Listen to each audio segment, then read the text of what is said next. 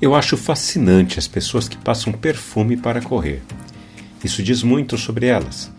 Eu não sei ao certo quais são os motivos que levam elas a fazerem isso, mas a impressão que me dá é que elas não querem os maus odores provocados pelo suor incomodando as outras pessoas, ou que elas são o tipo de gente que quer deixar marcas positivas pelo caminho. Vamos caminhar juntos? Não concordar com pensamentos e atitudes é uma coisa. Agora, a maneira como expomos as nossas discordâncias revela muito sobre nós. Destruir é mais fácil do que construir. Infelizmente, em nosso mundo, as pessoas são rápidas em criticar, mas ao mesmo tempo nem imaginam como ajudar a mudar o que tanto criticam. E este é o jogo do pecado.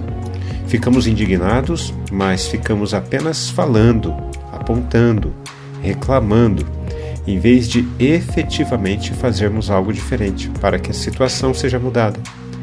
Palavras lançadas ao vento, mas sem a capacidade de alterar a realidade. Crítica que não se traduz em alternativas reais é apenas o mau cheiro de um coração pecaminoso que, na verdade, não quer que haja mudança. Quando Jesus estava em Betânia, fazendo uma refeição na casa de Simão, o leproso, veio uma mulher trazendo um frasco feito de alabastro com um perfume muito valioso de nardo puro. E quebrando o frasco, derramou o perfume sobre a cabeça de Jesus. Alguns dos que estavam ali ficaram indignados e diziam entre si: Para que esse desperdício de perfume? Este perfume poderia ter sido vendido por mais de trezentos denários para ser dado aos pobres. E murmuravam contra ela. Mas Jesus disse: Deixem a mulher em paz. Por que vocês a estão incomodando? Ela praticou uma boa ação para comigo.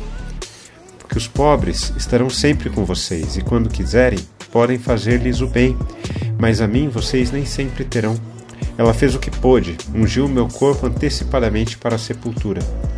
Em verdade lhes digo que onde for pregado em todo mundo o Evangelho, também será contado o que ela fez, para a memória dela. Contexto do jantar é a gratidão. Simão, o leproso, estava oferecendo essa refeição. Apesar de ser chamado leproso, ele fora curado por Jesus e retornara ao ambiente familiar. Talvez essa mulher fosse a esposa de Simão. Por outro lado, vemos que alguns ficaram indignados com o desperdício dessa mulher. Este perfume poderia ter sido vendido para ser dado aos pobres. Eles criticavam que nem eles mesmos faziam cuidar dos pobres. A resposta de Jesus é dura.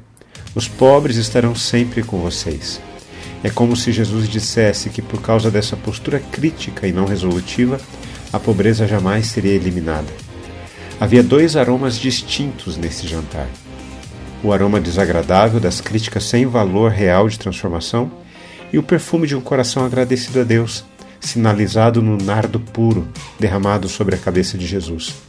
Jesus mesmo respondeu: ela fez o que pôde, dando a entender que não apenas ela honrara Jesus, como também ela era uma mulher tão generosa que cuidava igualmente dos pobres. Quando refletimos na palavra de Deus, precisamos responder a ela. Eu quero orar por mim e por você. Amado Pai, conduza as nossas vidas para que vivamos de maneira perfumada diante de outras pessoas, para que o teu nome seja glorificado através das nossas atitudes que em vez de sermos pessoas meramente críticas, sejamos pessoas que transformam o ambiente com a tua presença. Em nome de Jesus. Amém. Um forte abraço a você, meu irmão e minha irmã. Nos falamos em nosso próximo encontro. Até lá!